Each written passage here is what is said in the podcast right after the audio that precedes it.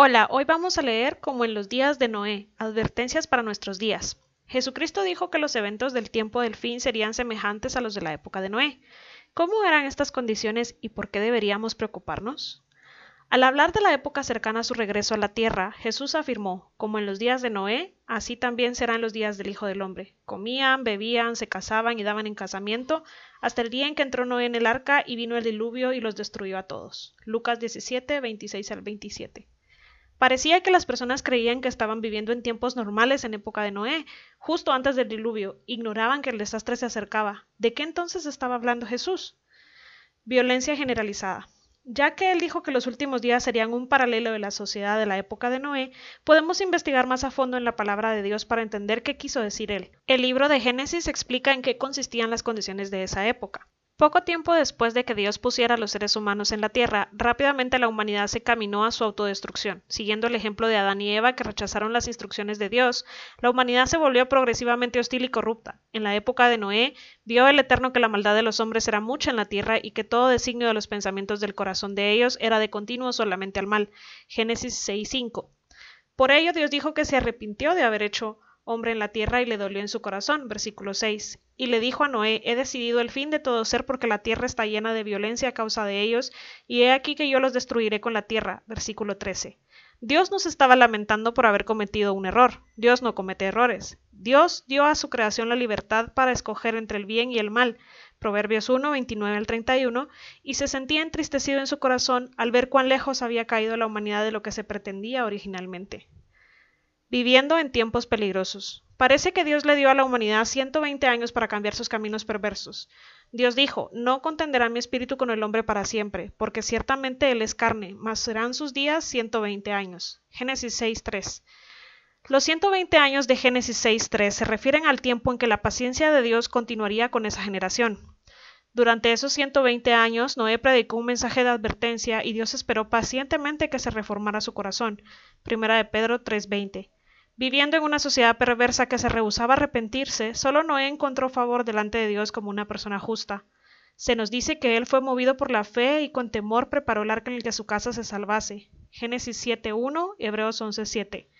Debido a la violencia tan generalizada que imperaba en ese momento en el mundo, Dios decidió volver a repoblar el mundo por medio de este hombre fiel y sus descendientes.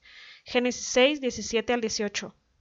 Violencia en la actualidad. El apóstol Pablo dijo que antes del regreso de Cristo el mundo viviría tiempos peligrosos, como buscadores de placeres, materialismo, inmoralidad, violencia, pereza y rechazo de las cosas de Dios. Segunda de Timoteo 3, versículos 1 al 5. Una de las principales razones para que Dios trajera el gran diluvio era que la tierra estaba llena de violencia. Génesis 6:13. Analicemos la época en que vivimos. Ha habido un incremento alarmante en la violencia global justo en los últimos 100 años. Las guerras en los últimos 90 años han matado más personas que durante los 500 años anteriores. Se estima que solo en el siglo XX 203 millones de personas murieron por la guerra. Entre 170 y 360 millones de personas fueron muertas por los gobiernos en el siglo XX, aparte de la guerra. Recientemente, en los conflictos armados han habido más víctimas entre los civiles que entre los mismos combatientes, sumando el 90% de víctimas desde 1945. Solo en la última década, la guerra ha cobrado la vida de un estimado de 2 millones de niños y ha dejado discapacitados entre 4 y 5 millones de niños más. Una forma silente de violencia se lleva a cabo en el mundo por el aborto deliberado de inocentes. Cada año se realizan alrededor de 44 millones de abortos en el mundo. Globalmente, el Consorcio Nacional para el Estudio del Terrorismo y las Respuestas al Terrorismo ha documentado más de 125.000 ataques terroristas violentos desde 1970. Martha Crenshaw un miembro de dicho consorcio informó desafortunadamente parece ser cada vez más aceptable en ciertos sistemas de creencias matar tantos miembros de otras comunidades religiosas como sea posible. Pareciera que se están borrando las restricciones morales. De hecho, las cosas están cambiando en el mundo. Jesucristo dijo, porque del corazón salen los malos pensamientos, los homicidios, los adulterios, las fornicaciones, los hurtos, los falsos testimonios, las blasfemias. Mateo 15, 19.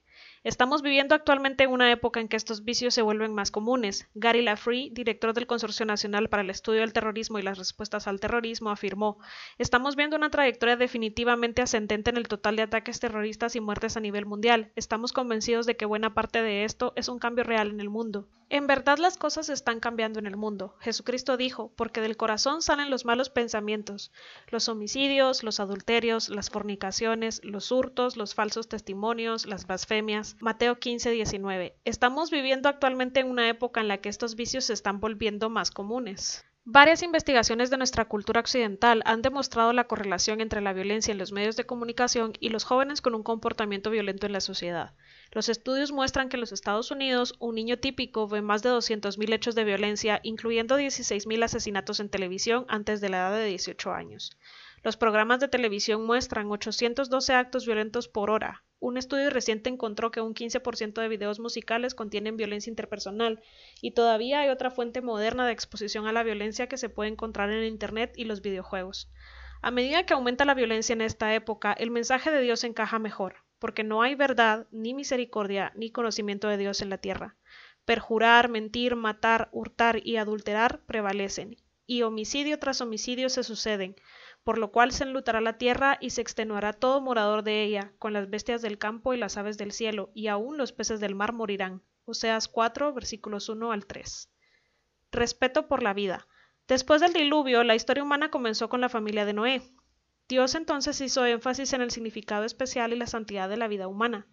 Al hablarles a Noé y a sus hijos, Dios les dijo, porque ciertamente demandaré la sangre de vuestras vidas, de mano de todo animal la demandaré, y de mano del hombre, de mano del varón su hermano demandaré la vida del hombre. El que derramare sangre de hombre, por el hombre su sangre será derramada, porque a imagen de Dios es hecho el hombre. Génesis 9, 5 y 6. Después de este decreto, Dios designó el arco iris como una señal del pacto de que él nunca volvería a destruir a todos los habitantes de la tierra con un diluvio. Versículos 15 al 16. Si las instrucciones de Dios de respetar la vida se hubieran seguido a lo largo de la historia, esto hubiera hecho que la santidad de la vida humana fuera respetada. Ahora, como en los días de Noé, estamos viendo una cultura creciente de flagrante irrespeto por la vida humana. Ejemplos para nosotros. El diluvio de los días de Noé y el fuego destructor de la época de Lot se convirtieron en un ejemplo perdurable para la desobediencia. El apóstol Pedro repitió la conexión que Jesús había hecho de estos dos eventos explicando que Dios no perdonó al mundo antiguo, sino que guardó a Noé, pregonero de justicia, con otras siete personas, trayendo el diluvio sobre el mundo de los impíos, y sí condenó por destrucción a las ciudades de Sodoma y de Gomorra, reduciéndolas a ceniza y poniéndolas de ejemplo a los que habían de vivir impíamente. Segunda de Pedro 2, versículos 5 al 6. Compárelo con Lucas 17, versículos 26 al 30. A través de toda la historia humana se han cometido muchos males, ¿Por qué entonces Dios no castigó a cada generación de la humanidad por su comportamiento pecaminoso? Una razón es que Dios es paciente y misericordioso con su creación. Éxodo 34, 6 al 7.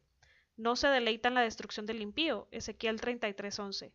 En su sabiduría, Dios algunas veces decide mostrar compasión. Romanos 9, 15.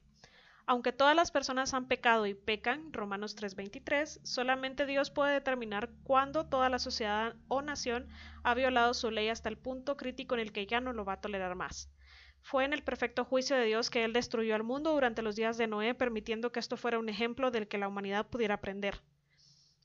La historia se repite con frecuencia. En los días de Noé, el tiempo del castigo vino cuando Dios vio que la maldad de los hombres era mucha en la tierra y que todo designio de los pensamientos del corazón de ellos era de continuo solamente el mal. Génesis 6:5. Un riesgo que toman las personas que rechazan el misericordioso llamado de Dios al arrepentimiento es que sus corazones se endurezcan.